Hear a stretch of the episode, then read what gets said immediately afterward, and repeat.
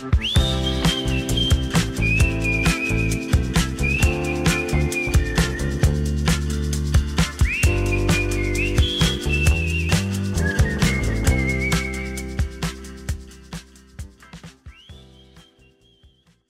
さんこんばんは。ここは都内某所。毎週木曜日だけひっそりと開店するスナックアクシス。デザイン好きが集まるこの店では、常連のデザイナーたちが本音で様々な思いを語ります。今夜のお客様は、ドリルデザインの林祐介さんと安西陽子さんです。会話中、皆様もコメントやリアクションをお気軽に送ってください。それではスナックアクシス、開店です。こんばんこんは。ばんは。こんばんは、どうもいらっしゃいませ。なんかすっかりあのご無沙汰していましたねねコロナちょっと前ぐらいからね、ご無沙汰もう丸2年はい、お会いできて嬉しい。ねご無沙汰でした。お元気でしたか？元気元気。元気元気。ちょっとはい。うんうん素晴らしい。よかったよかった。うん。でねあのーまあちょっと早速なんですけど。まあ、ちょっと、まあ、気になってるねことがあって、はいでなんかよく早速早速なんですけどあのなんだろうこうやっぱりその人がこう育った環境とかってやっぱりその人のこう人格とかなんか考え方にやっぱり影響がある影響を及ぼすっていうふうによく言われたりすると思うんですけどもだとすると今その活躍されてるデザイナーさんたちって、まあ、どんなふうにまあ育ってきたのかなとどんな環境で育ってきたのかなっていうことをちょっとずっと気になっててで、まあ、いろんなあのゲストの方にお聞きしているのですが、はい。えっと林さんは神奈川の鎌倉ご出身で,、はいうん、で安西さんは岐阜県、はい岐阜県です。ご出身なんですよね。はい。でそれぞれ、まあ、どんな環境でどんなふうに子供時代うん。あの育ってきたかしら。まずはちょっとそのあたりから。ど どうします？安西さんまずじゃあじゃあ安西さんからいこうか。私、私ですか。うんうん。で岐阜県の、はい。えー、とどのエリアなんでしたっけ、えっと、私が18歳までいたのは、岐阜県の各務原市っていう市で、うん。ちょっと読めなくて有名な市なんですけど、えうんうん。ーあの南の方ですね。岐うん。阜県ってこうあの南南北に長い県なんですけど、うん。まあイメージ的にはこう飛騨高山のイメージが強い県なんですけど、うん。私があの育ったのはもっと南の方であの岐阜市とあとまあ刃物とかで有名な関市の間に位置する、うん。うん。場所です。うん。えなんか特徴とかってある地域なんでしたっけ？特徴？特徴がなさすぎてもう 普通って感じで聞こえたんですけど。でもうん。なんだろう。多分すごい平均的な平均的な？地方の、うん。あの都市って感じだと思います。そうか。はい。当然だから、うん。岐阜だから当然海はないってこと海ないですね。川と川山。川と山、ー。川大好き。あそう本当はい川遊びとかされてたんですあ、してましたね。かやっえぱりあのまあ私が育ったところは中良川とかがこう流れてうん。ちょっともう下流に当たるんで流れが緩やかなんですけど、うん。車で30分ぐらい行くとちょっともうこう急流になってきて、えー方になってそこで夏は川遊びすっごい冷たいうん。水に、うんほらほらニュースとかで橋から小学生がジャボーンってあーはいはいはいあーああいう橋からはやってませんけど、うんうんうんああいう場所でえー夏は泳いだりしてまあした。れ長良川って言ったら鵜飼海が有名な海ねねそうです、うんうんそうです。そうだよ海ねですうんね。じゃああのまあ割とこう自然も割とち近いことは近くてという感じでした。はい、そううでしそうか。た。で、あの、うんご家族は、あのご実家は、はいな何かあれですか？会社員ですか？お父様とか。父は、あの岐阜県の県庁に勤めていてもう役人。役人。役人。役人。かっこいいけどそれはなんか今思えばそうだなお役人。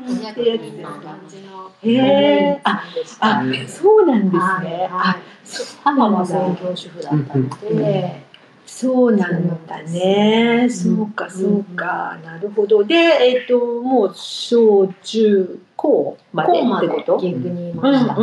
で、まあ、その後大学っていうことですよね。じゃあ、林さんは、はいまあ、鎌倉という素敵僕な。ね、もともと横浜だったあ、んですよ。へえ、そうなんですね。もともとってどういうこと。小学校小学校2年生までは横浜のそうなんだ浜プラザ必ず強調するよね。あ、そうなの。あれ、もともとっていうのが意味がよくわからないなってえっと思った。生まれが横浜で、うんで、えっと小学校2年生から、えーずっと鎌倉あそうなんだ。そっか。じゃあ、じゃああれだね。割とこう小学校のはい2年生までってことは、うん割とこうその横浜の思い出もあるわけだよね。思い出というか。まああんまりないんですよあんまりない？横浜のちなみにどのエリアでした？浜プラザあ、玉プラへザ。ー浜プラザにまああの親父の勤めてた会社の社宅があって、でそこにいたんですけどもなんかその横浜小学校2年生までうんは本当になんか問題があったっていうか。問題があったんです ご本人ってことですか。結構いつもちょろちょろちょろちょろしてて、うん。あの幼稚園の時とかは、幼稚園の前になんかあの外科があって、うん。クリニックみたいなのがあってうん。で幼稚園ですぐ怪我して、うん。そこに運ばれてた。運ばれてもう常連常連みたいな感じで。そうなんだ。それで小学校の時もなんか授業抜け出してすぐ裏山に遊びに行っちゃったりとか。結構やんちゃな。そうそうなんです。で友達もなんかそんな同じような、うん。悪い感じで、悪い感じ。どうなっちゃうんだろうっていう時に、うん鎌倉に引っ越して、友達は誰もいなくなっちゃうそれすっごいおとなしいあ、そんなつるんでるやつらが悪かったみたいなはそれはあるかも雰囲気でね、一緒に。なるほどね。そうなんだねだ。からすごいそこで構成したというか構成したのね、自然にね。うんで、急におとなしくなっちゃったんだ。急におとなしくなってこうお絵描きばっかするようになってああ、そうなのね。あ、じゃあ転校を経験されてるんですね。そうですうね、ん。じゃあ、その小鎌倉のじゃあ思い出としては。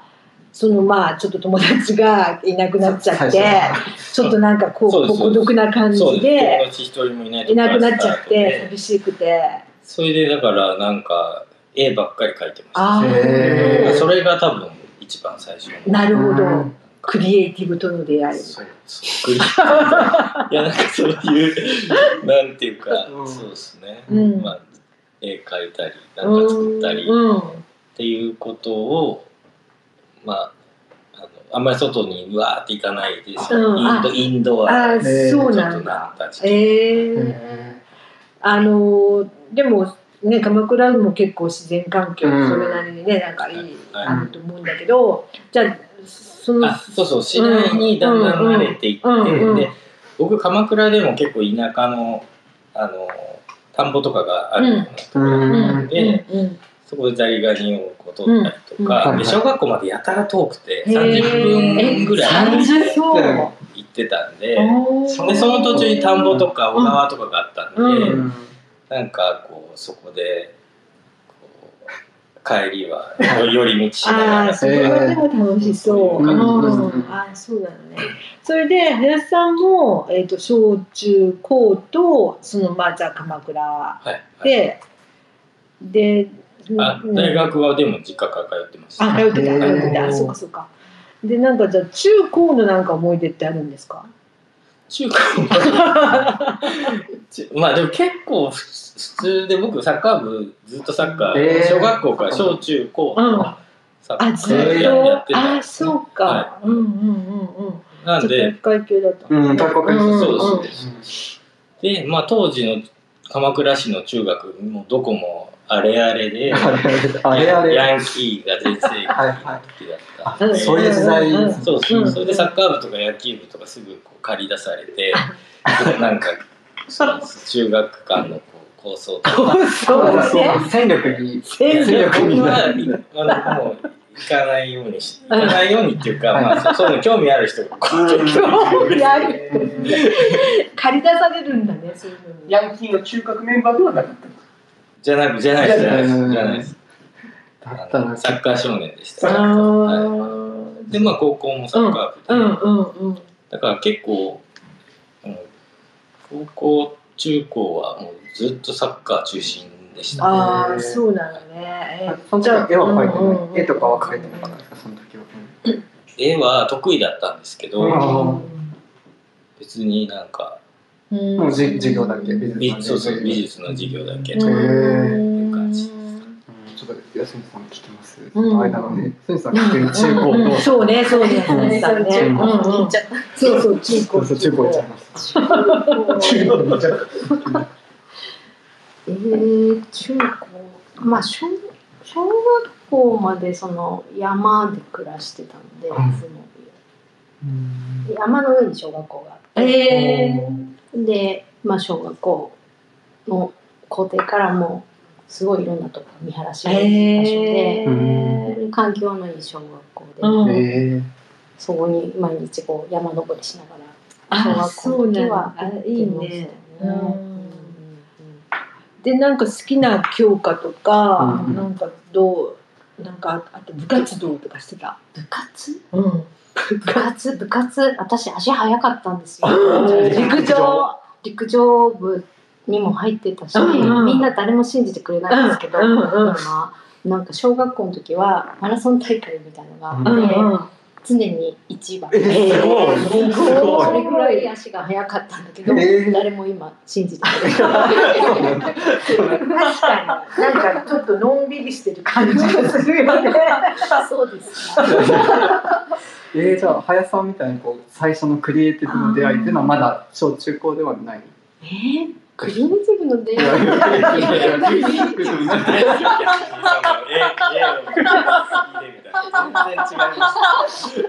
めちゃこじつけられてる。そうねそうねクリエイティブの出会いはないですけど、まだないですかうんまあやっぱ田舎なので、うんそういうそのデザインの出の字もないあそうですよ環境で、なんかそうあの今回ねそう生い立ちも話してくださいって言われて、うん。えー、なんかあるかなって考えてて、まあまあないんですけど、うん。いやいやいや探してもない。あのなんか今ね、うん。子供を育ててて私、うん。で子供を育ててると、はい。なんていうか絵本を買ったりとかして、うん。で絵本ってなんかこうロングセラーのはいはい子供のは頃のものとかもまだあってはいはい。懐かしいなと思って見てたんですけど、うん。うん。なんかその絵本で思い出したのは、い。なんかね多分知ってる人はあんまりいないかもしれない。チャイクロっていうなんか百科なんか小さい子向けの百科事典みたいなのがあって、へーなんか最調べたら最近再販されたらしいんですけどそうなんだ。本当にうん。なんかでっかい大判の本で、うんうん。開くとうん。1ページずつなんか全然トピックが違うんだけど、うん。なんかいろんなちょっとチークうんチーク辞典みたいな。ので、なんか赤いお母さんと青いお父さんから紫の僕が生まれたねみたいななんかそういうえー。感じのそれがすっごい大好きで、うんやうんたら見てたなっていうのをか思い出して、クリエイティブかどうかはちょっとわかんないですけど、うんうんうんなんかでも今思えばそういうなんていうのかな。なんかそういうところが楽しいって思った記憶うん。がなんかつながってるのかもなって、うんなるほどなるほど。そうかそうか。タイクロ知らなかった。苦労してる人いないかな。でも再販されるぐらいだからね、うんきっとなんかね、うん人気がね、あるそうでもねんだよね。再販されたやつはあんまり素敵じゃないんですよ。あそうなんだ見たんだけど、えその時時代の方がすごいストイックな表紙で、えーグラフィックもかっこよかった。あ、そうなんだ。でもそれを覚えてるのがあれなんだね。あ、そうこれこれ、うんうんこれこれがえー私たちの時代で再販されたのはもうちょっとね、うん。なんかねハッピーな時代。あ、そうなんだ。リスナーの皆さんもぜうん。ひ調べてみてくださいそう、ウェブねそう、サイトで、はい、見てくださいね。なるほど。たないるほど。足が速く陸上部。うん陸上部ね。足が速かったですうん。よぜひ社長してなるほど。言っておきたいみたいな。えでもさってことはさあれだね二人ともさ、まあ、体育会系だったってことなのね、うん確かに。そうね高校までね。運動運動の方。ね。うん楽しかっうんうん、でもじゃあ林さんもそのサッカーで、うんまあじゃあなんか何そのスポーツ推薦みたいな、うん。なんかそういうので大学をっていうところにはプロになるとか、あれ？その頃って J リーグってもうあった？ああって。あった？うん。そうなんですよ。昔すごい強かった学校なんですよ。へえあの県立の鎌倉高校。鎌倉高校。はいはい、うんうん、で僕らの時は、えっと、一応、うん。神奈川県で3位まで。おうすごい。すごえっと名門。名門復活か復活か？うん。結局復活しなかった。残念。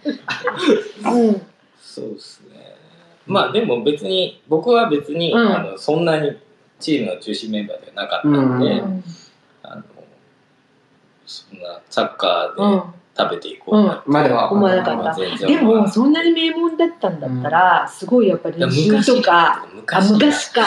えでもその復活かって言われてるぐらいだったでしょ、はい。はい。でも結構厳しかったねそのトレーニングともうかめちゃくちゃ厳しかった、ね。ねあのもう本当に精神力、うん。まあ、体力、まあ、体力があるのはもう当たり前で、あの要は本当に精神力をどこまで鍛えるかみたいな世界うなんので、そうですね。じゃあそこでいろいろあのこう鍛えられたっていうね。そうですね。その後の人生のために。まあ、そこ本当に基本になってるかもしれないあー高校のサッカー部。の鎌倉の砂浜を見るたびに、うん。ここの砂浜を死ぬほど走る。やりたくないみたいな。あそうだ涙が思い出します。か鎌倉高校前か。ら、うん。だから稲村ヶ崎まで行はい。って、はいはいはい。でそこから、えっと、小揺るぎ岬って江ノ島のちょっとへそれでまた帰ってくるっていうこう稲小湯稲っていうもう一回稲村まで行って帰ってくるっていう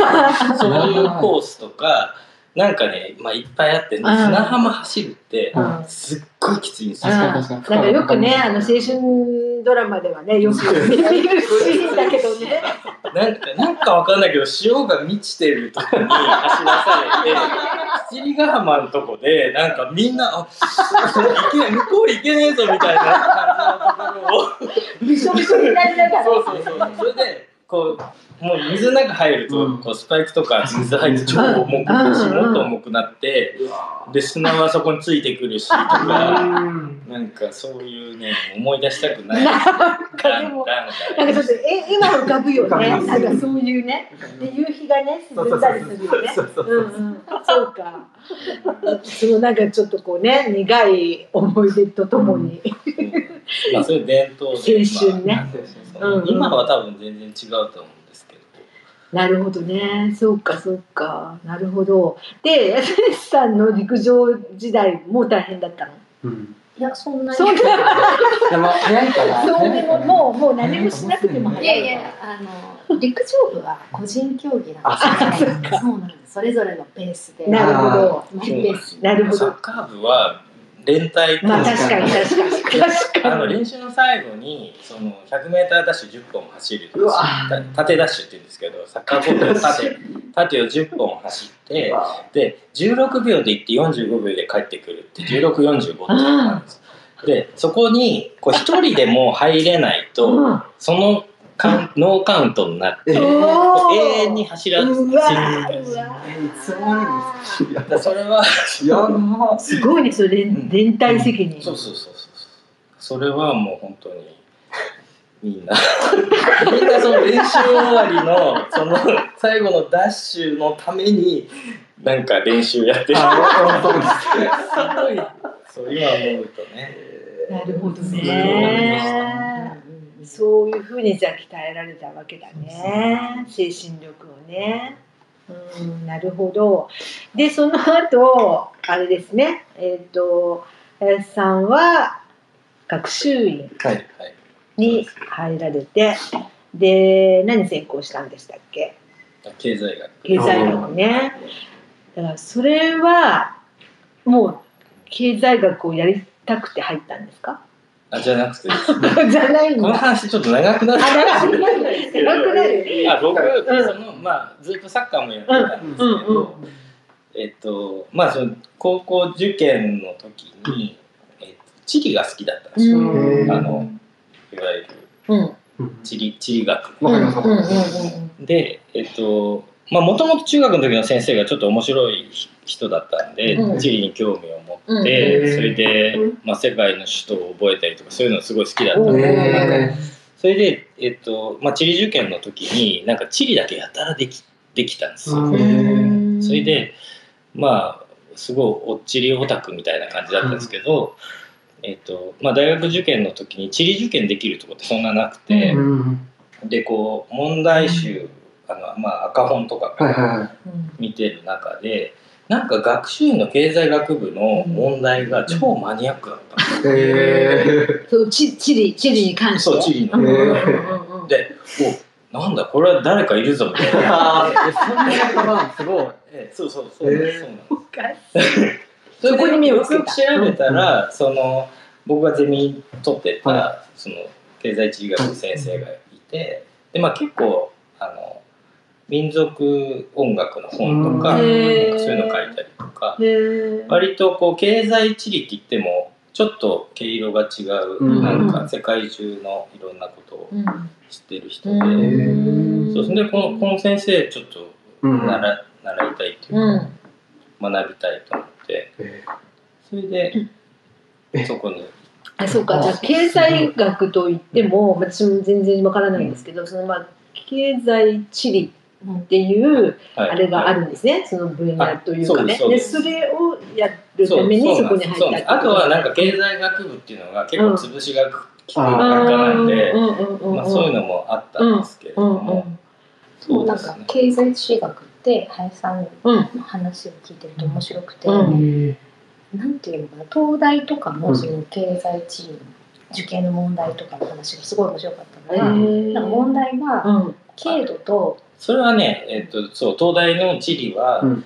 僕あのもともとその考古地理学って言ってそ考古地理。のうん。むか2億年前とかもっと前の地球がどうなってたかとか、うん。要は大陸移動うのん。プレートテクトニクスとか、はい。そういうのすごいええそれ東大でしかやってないよみたいな話 だったんですけど、うん。うん。それはまあその高校の本当に受験の時に、うんあそうなんだ。じゃあ無理だなみたいな。そうでもあのなんか僕一浪してんですけど、うんうん。予備校時代に、うん。えっと、東大地理っていうコースで予備校でやってたりとかして、でそこなんかすごい興味があったからうん。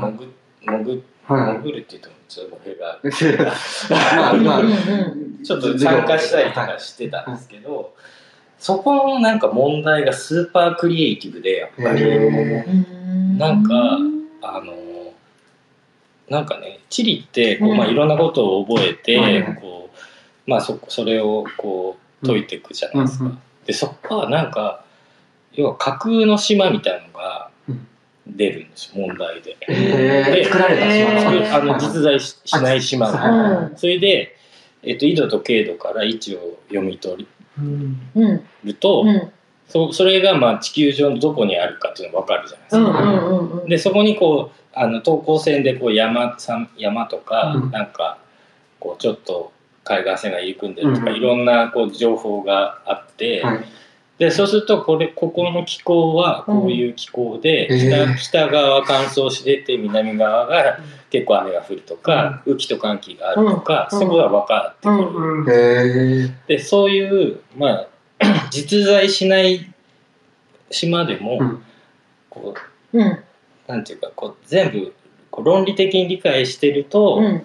解けるっていう、なるほど。問題を今、うん。問題の話をしてないあの問題はそこの島の特産物を答える。あ、そうそうそうそう。あ、えー、特産物？あだからその島に存在しないいっていう説問が全部出てきて、なるほど、えー。なるほど。そうそうそうそこから、うん、その環境からその特産物も想像できるそう。例えばえー。アルミニウムなのか、なるほど。なんかそのオレンジなのか。うん。みたいなことが面白い。面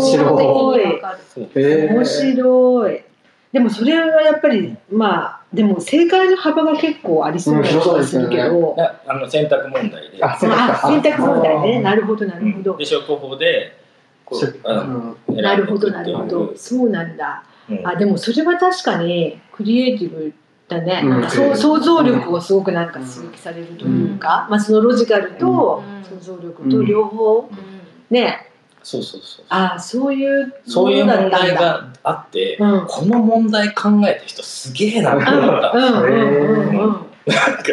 だからそういう感じです。だからなんか作り手側になって、そのなんかここんなこと考えられるなんてすごいなって、うんうんうん。うんなんか割とそういう目線で地理に関してはずっとやっててそれでまあ学習院の問題も、こんなマニアックなこと分かる人いんのかなみたいな、そういう問題があったりとかしてそうそれでで入ったんですね。高校生でその先生だったり、うんうんこの問題でみたいな、院だったら結構あると思うんですけど、大学の。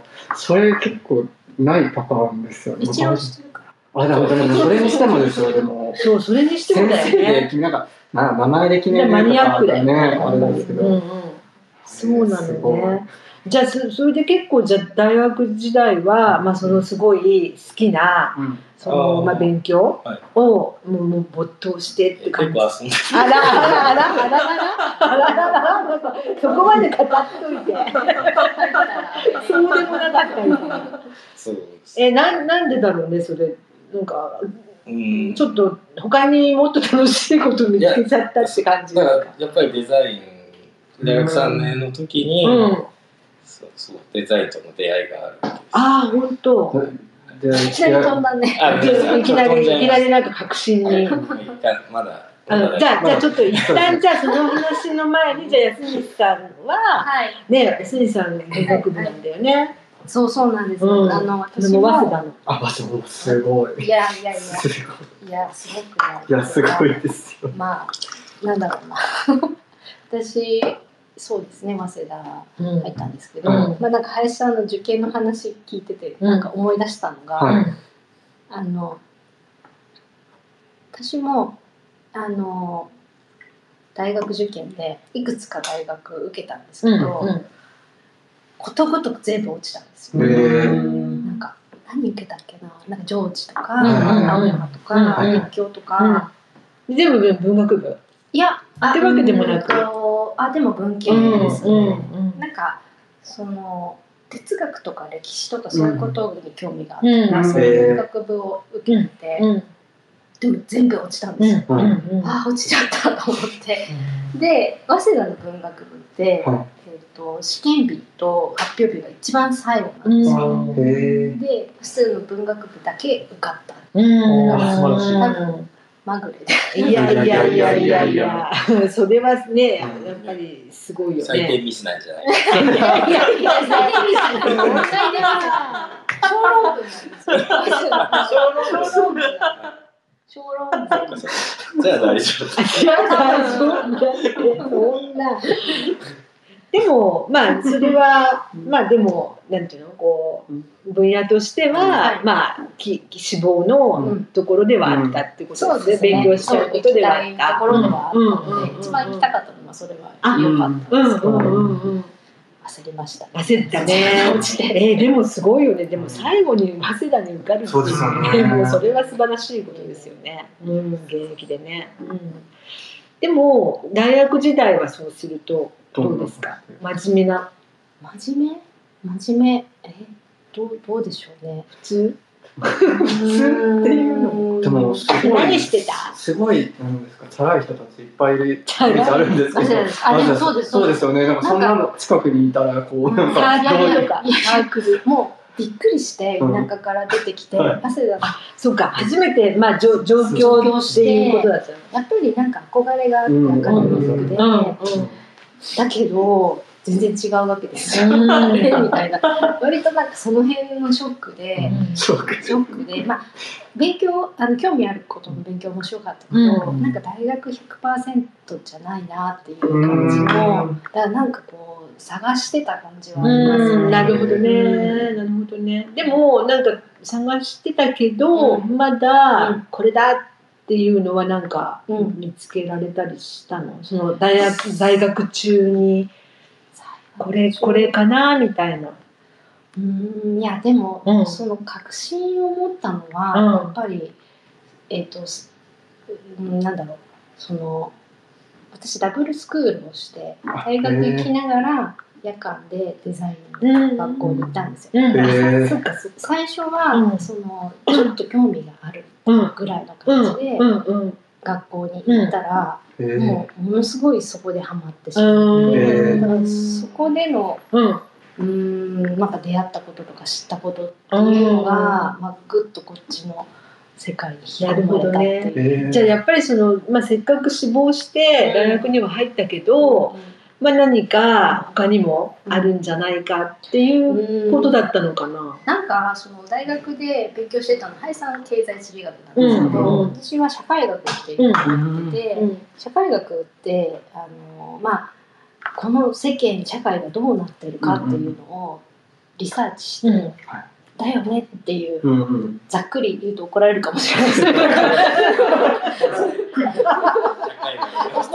すねすいません。そんなに言われると大丈夫ねでねあの例えば、えーと幸せっていう言葉でみんなどんなことをイメージして、うん。うん何が幸せだと思うかみたいなちょっと心理学に近いんですけど、うん。そういうことをな何百人の人に聞いて、統計して、うん。日本の人が今幸せって思うのはこういう状況だっていうのを、うん。こう確定したりするような、はい。そういう学問ですごく面白かったんですけど、なんかそのなんていうのかなそそこで導き出された、まあ、課題とかいろんなことが見えてくるけどそこで終わっちゃうんですよね。うん。でそれををじゃあこういうふうに変えようとか、うん。なんかこうてこうなんか変えていくことがやりたくて、うん。でそれは何かなっていうようなことを探してた。なるほどね。うん。なるほどね。でもそれがいきなりねそのデザイン系の、まあまあ、専門学校、うん。うん。うん。うんに行くっていうところに結びついたのもうん。何かの縁だよね。そうですね。結構同じで経済地理学ってフィールドワークして、うん。はでその土地の、うん。まあ、土壌とか、はい。うん。まあ、あの地形いとか、うん。あとは近くにあるなんかいうん。ろんな条件で産業がなんかそこでうん。起こるわけですよ。ではいその産業を、まあ、あのそれがこううまくいったり衰退したりとかうん。しして経済活動どう関わっていくかみたいなことを調査するんですけど、うん。あのなんかそこまでなんですよ。でなんかこう調べると問題いっぱいうん。地方でいっぱいあるじゃないですか。うん。でそれをなんか解決策みたいなのを論文とかで書こうとすると、うん。あのそうじゃないっていうことになるわけで。まあ、現状を分析してうん。どういう可能性があるかみたいなのはいいんですけど、うんは具体的なこう解決策みたいなのは違う、ね、建築家だったり、うん。まあ、行政だったり、うん。あのまあ、それこそデザイナーだったりっていうのはやるんだっていうのを、うん。なんかその時分かったああなるほどなるほへど ーそうかそうか。なるほどねなるほど。ね実際にそのまあ解決っていうか動いていくのはまあうんそういう現状の人たちそうだみたいそうなことですよね。うん。そうか。それでまあ林さんもまあデザインとかにまあ興味を持ったってことですか？そうすなんかるとそうです。止めてた話。同じうん。同じ専門学校に行き始めあはい。でもはあれでも林さんは卒業してしてからしてから。はいしてからで、うん。うん、だから僕は割と大学時代はうん。結構、まあ、東京に来て、うん。あなんかす世界を開け開けて、うん。でまあいろんななんていうか、まあ、ファッションもそうですけど、うん。そういうデザインのこととかをちょっといろいろ見てる、うん。見てるうちに、うん。えっ、となんかちょっとえーとある雑誌をきっかけに、うん。あフリーのデザイナーって仕事があるんだその時分かったおおー何の雑誌？いいいいいいよいいよ。ブルータス。あ、ブルーだ。あのなんだ？へー。期待からちょっと外れましたね。い。い。やいや大学生アクセスだったらアクセスっていやいやいや全然全然冗談です。えあそう。これ、うんでも結構、ん。あのデザイナーでなんかいろいろ話してると影響を受けた人何人かいて、うん。あのハッピーなインテリアっていう伝号説的な効果ー、あるらしくて。えそれね大学3年生の時に、うん。えっと毎年こうあの北海道がうちの母方の田舎で北海道にスノーボードしに行ってて、やることないから、うん。たまたまセブンイレブンとかで買った、うん。うん。雑誌なんですよ。そそこえ。にへえ。なんか今見てもみんなすごいって言うんですけど、うん。えっと例えばなんかまあイームズのケ,、うん。ケケーススタディハウスとか、うん。ああの企画とか、うん。えっとその当時のそのロンドンのインディーズ家具ブーム、うん。ちょうどだから1999年とかあー1年とかそのぐらい、うん。だからトム・ディクソン、はいはいはい。ロン・アラットとかはいがちょうど。来てたぐらいの、うん。ジャスパーとかもうん来てたかな。もうちょっともうちょっと後かかな。うん。なんかやっぱこうイケイケの,、うんあのロンドン超その時不景気で、うん。こうもう自分たちで作って売るぞみたいなだ人たちがやってるね。方だったりとか、あのまあ、今ではもう有名ですけどあのローテクってあの廃材でこう、はいはい。彼らの特集があったりとか、うんでその中にジョエコロンボの。特集があって、へでえ。そそれがもうちょっとあまりにも衝撃でうんやられてしまって、うんえなんかおここここに行くぞって思ったあそうなんだ。そうジョイコロンボさんなんですね。そうなんですんそれでそっから、うん。まあそのその前までも結構いろいろ興味があったんですけど、うんうん。そっから本当になんかこうこうすごい世界だと思ってこういろんなのを調べたりとか見たりとかしてるうちに、うんうんなんかどデザインオタクみたいななってって、へそうそれでまああのそっちの大学の経済地理学もやりながら、うん。えっと、もうデザインの専門学校に卒業したら行こうって決めて、うん。えなんかほとんどそこからその学費を稼ぐ毎日みバイトしかしてないみたいな感じああそうなんだ、ななっていっちゃったんですよ。うん、でちなみにそのじゃあジョエ・コロンボのどういうところにやられたんだろうね。確かに。ジョイ・コロンボ、うん、うんとね、うん、話が長くなるね。語りが入る。一番うん。衝撃だったのは、あのなんか自由さっていうか、うんあのあの人ほらシステムで、うんうん。こうマルチチェアとか、はいこう2つのパーツを組み合わせて12通りの座り方ができますとか、まあ、もう今すごい値段ついてますけど、うんチューブっていう、うん。あのこう入れ子状のチューブ状のものを4つつなげて椅子にしたりとか、なうん。なんかシェーズロングにしたりとかしたりとか、うん。なんかそういうこうなんていうかいろんなこう工夫を使って、うん。こうマルチユースな家具を作るとか、うんなんていうかもの自体もこうすごくくなんかクリエイティブで、うん。まあ、アイデアに満ちていて、うん。うんなんて楽しい世界なんだって思ったんですそうなんです。でそこから、うん。まあ、うん。カスティリオーニとか、はいはいまあ、ムはい。はいナーリさんとか、はいはこうその当時のイタリアの、まあ、ミッドセンチュリーのデザイナーたちにだんだんこう系統ししてって、うんうん。そうそれでなんかあすごいなっていうへ感じ。だからまあイタリアのその時期のデザインっていうのが、から入って、うん。まあ、北欧に行ったり、うん。まあ、アメリカに行ったりとか、うん。うん。いろいろ見たりとか、うん。で当時、まあ、イアンドワイとかイデイとかすごい盛り上がってたんで、すごい大学生の時はイアンドワイとかまだ仲間たちないとうんうん。言ってました、はい、はいはいはい。へー。なるほどね。そうなんだそうね。でインフレートのはい。インフレートね。うん。買ってました。そうそうそう。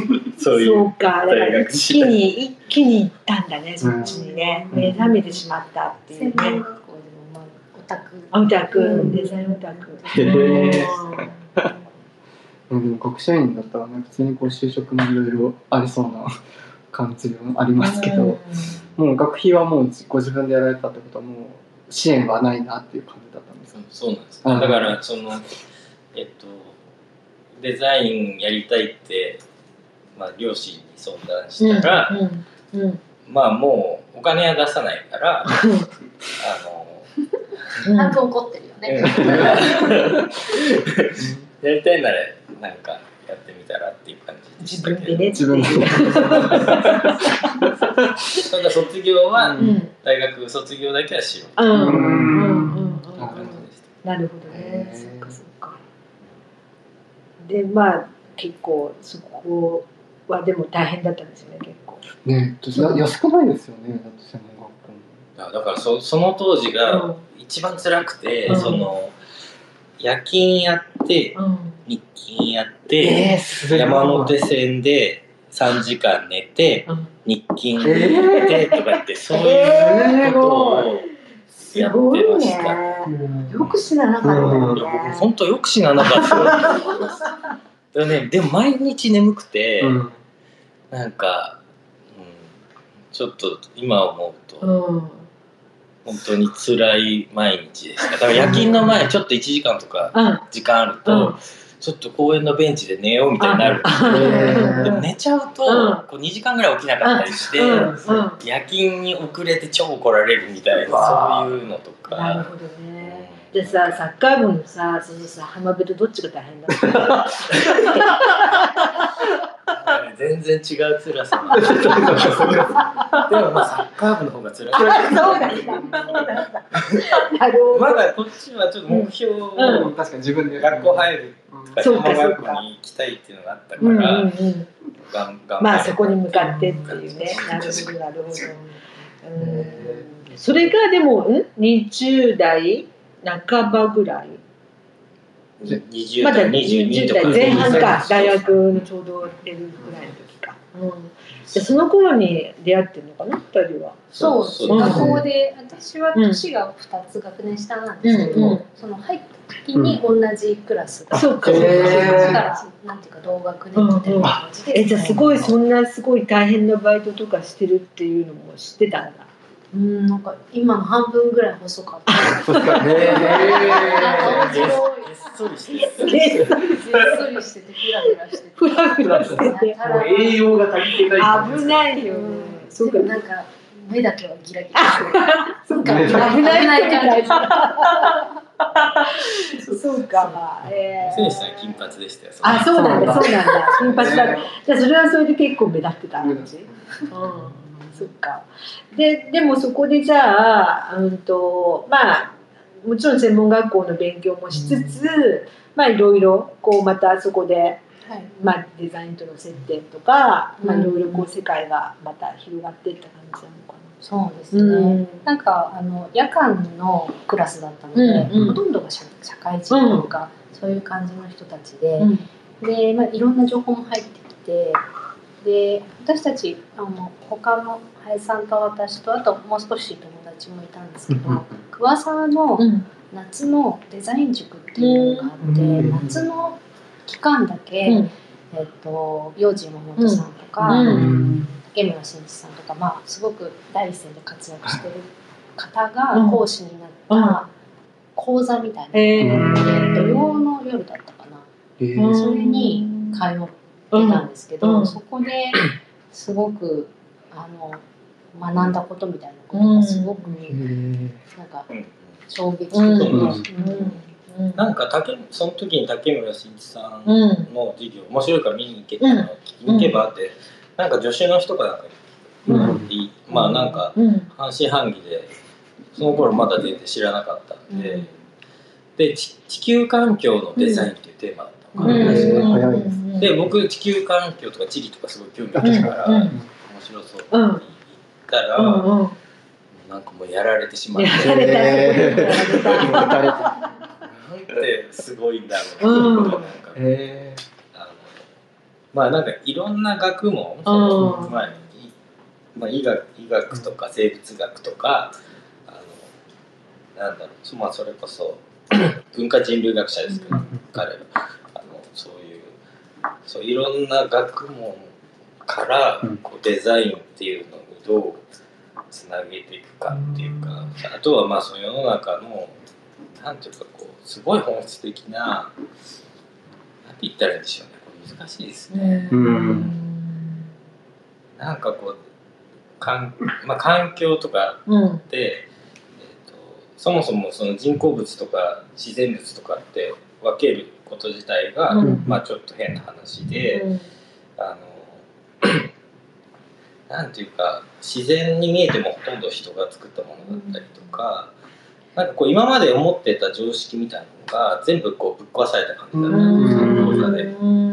ですよ、ね、45億年のうんうん。地球の歴史からすると、今私たちが例えば環境に悪いって言われてで行っている行為も実は自然な生き物の営みである、なるほど。ーうん地球がうんあのもちろんたちまちの100年200年も大変ですけど、うん何億年の歴史で考えれば、それはすでに何かも元に戻なるほどね。力の地球はあってみたいな話とか、うんなんか私たちがこう10年とか5年とかレベルで見てる世界をもうビューンとでねうんそうだよね。バーってじゃないですけど、うんうん。バーってこう視界を広げてくれた本当だね。うん。うんなんかもうスケールのそのねえミクロに行ったりとかっていう結構呆然としてしまっうん。て、へしばらくデザインとかできない。なるほどね。衝撃を受けたんだね。うん。それは大きかったですね。うん面白い。ね あ、うんそうか。で、しんさんも同じものを受けられたんですね。はいそうですそうドリームデザインの初期メンバーはみんな受けました。ですでそれはでもあれでもその後そのまあまあ独立っていうかその事務所を作ったのは、はそこから何そうですね。年後、割とでもすぐなのかしらすぐですすぐ専門学校本のクラスに私たち今2人ですけど、うん。あと2人うん藤井さんと畑さん4人で最初。ああそうだったんだっけ、はいああそっかそっか。そうだからその藤井藤井さんって藤井君ってあのうん。同期のメンバー。彼は多分うちの学年で一番できるうんやつだったんです。えにできるのが畑さんで、あえー、その2人を私たち取り込んごいじゃんえーすごいじゃんすごいじゃん。でえー、それはすごいね。うん。じゃ立ち上げメンバーは4人だったんだね。そうなんですでそれが2001年だった。んですね2001年ですね。ねまあ2001本当に、うん。あのその頃世の中で、うん。まあ東京でデザインがすごく熱い時期で、ねいろんなイベントもあったり、確かに。若い人が作品を発表する場がすごく多かったので、ええ私たちもそこにいろいろ出して。最初コンペ出そうかって言って集まった感じですね。うん。あうん。そうなんだ、はい。そのためにまあ結成したみたいな感じ、うん。でその頃だとでも一番最初にそういうなんとかこうパブリックなところに発表したのはうんといななな何のあので出した？私たち多分リビングデザインセンターうん。放送うんの、うん。えー、とはい萩原修さんデザインはいはいはい。はいディレクター、うん。今でも活躍されてうん。彼の企画でモビールの展覧会。そうそうなんだ。あじゃあモビールその頃から？うん。やあ。そうですそうです。た。あやってたんだね、うん。あ先週の長岡さんもうん。そこに参加してあ、とそっかか、そっか。そっかそっか。そうなんだね。あ、じゃあすごい長いんだね。所さんとかも参加してそうですそうです。あ、本当？はい、あビビックのロゴマーク。あ、あ、なんか当時オゾンで、うん。そのそうそう。なんかインテリアパーツ展っていうのうん。を企画展でやってて、でなんか若手のデザイナーをこう集めて、はい。例えばなんか、うん。えっとスピーカーをデザインさせたりとか、うん。ドアノブをデザインさ、うん。なんかテーマを決めて、そのみんなでグループ展をうん。競い合うみたいなのがねあって、うん。それでモビールパラダイス展っていうのが最初に読んでいただいて、うん。そこで作品を発表。だから今下で、うん。あのあそうですね。コンステレーションっていうモビールがあるんですけど、あれはあその時にあー作った本当。へあ本当。えー、そっかそっかねモビールねずっとやってるなっていうのは知ってたけど、あもう最初からなんだねじゃあね。一番最初の作品へえあそうなんだへー。そうなんだでもじゃあ割とまあ本当にじゃあなんていうのこうその、まあ、事務所作って、うん。もうすぐにそういったまあ発表の場みたいなものを、まあ機会を得て、はい。ででもとはいえすぐにお仕事って来た。全然全然。めちゃくちゃバイトしてましたね。本当なかなかね特に、まあ、プロダクト系とかだとね、なかなかね。厳しいよねすぐに行ってね。うんうん、あなんかすごいなんか悲しい顔になって またそこで苦労が。そうか。うんとでまあちょっとまあそういうねなんか、うん。でもその割とこう大きめのお仕事が来始めたのはそこからじゃあ何年ぐらいして？大きめのお仕事大きめのお仕事って何ですかね。なんだろうなんだろうでもそのリビングデザインセンターうのん。萩原修さんはあのいろいろお仕事をそうん。の企画展の会場デザインをやうんってくださいとか、うんうん。DM のデザインしてみるかっていうふうにうん呼んでいただいて、そこであの、素晴らしい。はい、萩原さんじゃあ足を向けて寝られないからうん全然狙ってます。え 長岡さんもそう長岡さんえミリメー。ターとかもそう。そうえーみんなあ今回はミリメーターかみたいな。へー。そうかまあそれをやりつつ、うん。でもそれだけでは、うん。あの生活できないので、アルバイトをしながらみたいなうん時間が、うん。多分2年ぐらいは、うん。23年ぐらいありましたね。うん。である時にあちょっともうそろそろいけるかなっていうので、バイトを、うん。足を洗って、デザイン専業みたいなのを晴れてなる、えーすごい。うん。2005年に法人化したんで、うんそれまではだから結構どうなるんだろうなって感じでした、うんうん。すごい。そうなんです。でもなんか、うん。あんまり、うんなんていうか悲壮感みたいなのがなくて、うん。あでもまあちょっと貧乏だったのでいろいろ大変だったんですけど、でもなんか、あのやってれば多分大丈夫みたいな,、うん。なんか時代の雰囲気だったのうんか、うん。同じような状況の人結構いっぱいいて、うん長岡さんもそうだし、うん。なんかみんなデザインをうん。そのなりわいとしようとしているけどまだうん。なりきれてないけど、うんでもいつかは絶対みたいな人うん。周りにいっぱいいたので、うん。なんか結構明るい雰囲気でやってた、なるほどね。ねまあ確かにね、なんかあのやっぱり当時のね、うん。あのなんか雰囲気ってね、うん。あったよね、きっとね。で、まあほら景気とかは悪くはな悪かったです悪かった？悪かったよね悪かったっけ？私た？ち就職する時って本当にあの就職氷河期にあー入り口みたいなそうです。だからリストラブームそうあそう。そうそっか。そう大学の,、うん。その就職活動をやる時期がちょうどあれですよ。金融ビッグバン5で。うん。で学習院経済ほら銀行系結構強かったんですけど、うん。うん。銀行入っても、まあ、合併合うん。併とかでうん。リストラリストラとかへで,、えでなんか当時の割と社会現象っていうか、うん。リストラされたのを家に言えなくてお父さんが公園で。あそうか。あのそうか。あの時でだか。から就職してもあの何の保証もうん。得られない、まあ、それまで終身雇用ってまあったじゃないですか、うん。で終身雇用がに。うん。完全に崩れたうん。時です、ちょうど。だからもう自分でうんなんかやった方が、うん。逆にそっちの方がいいな、うん。うん。うん。うん、なんかでもあれだね。そのまあきっと2人とも、まあそのデザインっていうものにすごくなんかまあポテンシャルを感じてそれでまあこれだみたいなきっとねあの気持ちがあったから、まあねそういう時もきっとまあなんか乗り越えられたというか、ね感じなんだろうねきっとね。うんあのでもなんていうかそういえばチリで思い出したけど、はい。あの地球儀みたいの作ってたよね。であれはまさにちそうょっと林さんの真骨頂ですね。真骨頂。だよね本当にね。そういえばと思ってさっきから思ってたんだけど、まあそういうね作品もね作られたりしてるし、あとやっぱりなんだろうドリルさんの、まあ、特徴まあ、特徴っていうかねあの得意なところはやっぱりその素材？素材からやっぱり、まあ、開発ねされてでなんかこうオリジナリティのあるものを作ってるっていうのがはい。結構ね得意なところ。だから時間かかるんじゃない？ってすごく思うんだけどそのだって素材開発から入るもんねそうですね。時間かかるよね最終のそのめちゃくちゃかかりますねにねなるまでね。うん。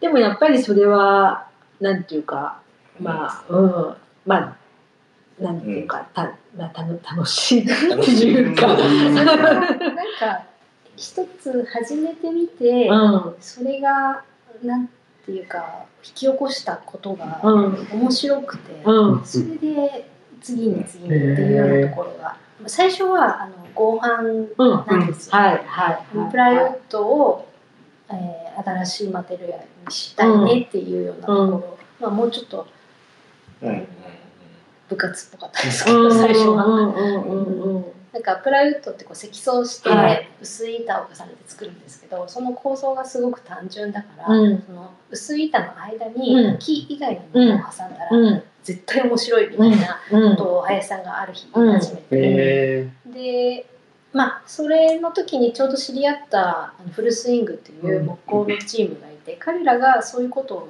できる技術を持っていたうので、んこの人たちとだったらこんなことができるんじゃないかっていうので、うん。あの最初の頃はね田中さんも少しあそうそう田そう。中義久さんもあ面白い面白あそうあそう。ちょっとちょっと実は立ち上げに関わって。あそうなんへだ。ーあ本当本ええ当あ本当本当。そうかそうで面白いそれでまあ始まったゴム研究所から、うん。えー、とペーパーウッドっていう紙を挟んだねそうだよね。て。うん。最初は本当に、えー、とフルスイングとドリルデザインだけでうん。やっていた活動だったんですけど、そこに滝沢ベニヤさんっていう、うんうん。実際にベニヤを作ってる、うん。えー会社の滝沢さんが参加されて、うん。まあ社会に実装されていっうんたうん。時の、うん。そのなんていうか起こった事象がやっぱりすうごくん。面白いというか、うん。うん。あデザイナーがで素材をデザインするとこういうことが起きるんだっていうのが、なんか実感として面そう白いですね。でなんかその根本のところが触れたら一番いいなってはいいうのはなんとなくあって、うん。その竹村さんのその桑沢デザイン塾で学生の時聞いた講義も、うん。まあ、なんかその植物ってまあ本当は土っていうのは実は阻害要因で、うん。水耕栽培の方が実はポテンシャルを引き出せるかもしれないとか、うん。うんなんかその、うん。なんていうか根本のなるほど。なんか当たり前。うん、ななんかこう既成概念みたいなものをそううん、覆すみたいな。まあ、みんな当たり前だと思ってご飯使ってるけど、なんか別の可能性あるかもしれうん。ないうん。ねとか、うん。うんあとは本当はなんか滝沢さんとかと話すとやっぱ木の話になるんですよ。うん。そのなんかまあプロダクトっていうのは本当にこう末端の最最後のところにあるんですけど、はいやっぱまず木をどうやって、山があって、うん。そうそうそう、う。ん。あのうん。どんな木をうん。植えるかみたいな、うん。植林するにしても植えるかとなか、るほど。なんかそこから全て始まるうので、んうん。なんかそこの根本に関われるっていうのはなんかすごく確かに。いいな本。質的だよね、きっとうんね。本当だよね。あのね、えっと前ほらあのメソッドでさ。はいあの個展やられたじゃないですあはか、でまさにそれがそうでね、うんでその手前で変えると遠くへ行けるっていうのが、なんかまさしくね今言ってることだろうなっていうねだから本当に物事の一番ねなんかうん上流はいのところから考える。うん。とまたきっと完全にねなんかオリジナルのものが生まれるとかね新しいものが生まれるっていうね、まあ、それがドリルさんの、まあ、すごくうん。ね、あのなんていうか良いところというか特徴ね、ううんん。特徴ですね。うんということでですね、なんだかんだね、なんかあのあっという間の1時間でですね、まだまだちょっとあのお話は本当に聞きたいんですけれども、そろそろね、あの閉店時間に、ね、なっちゃったんですね。持ちましたそれであの最後にリスナーの皆さんに何かお伝えしたいことって何かありますか？えっとあちょうどあの今ビッグサイトで開催されている、ティアライフスタイルといはい。う日本一で、えー、とラタンの家具のシリーズ、トーンというんですけど、うん、があの出展されているので、もし明日はい。明日までなんで、はい明日までなんですけど、うんうん。行かれる方がはい。いらっしゃいましたら、はい。見てみてください。一はい。般一般の方もはい、全然入れる感じで。入れると思います。はい。はい。うんじゃあ皆さんチェックしてぜひ見に行ってください。はい。ということでまた第2弾をやりますかね。ね。ね。またじゃあぜひはい、あのご来店ください。うん。じゃああの今日はどうもありがとうございました。ちょっとざいましいですけどもまた。はい、次回ということで。はい、はいじゃあまたねということで、はい。はい、ありがとうございました。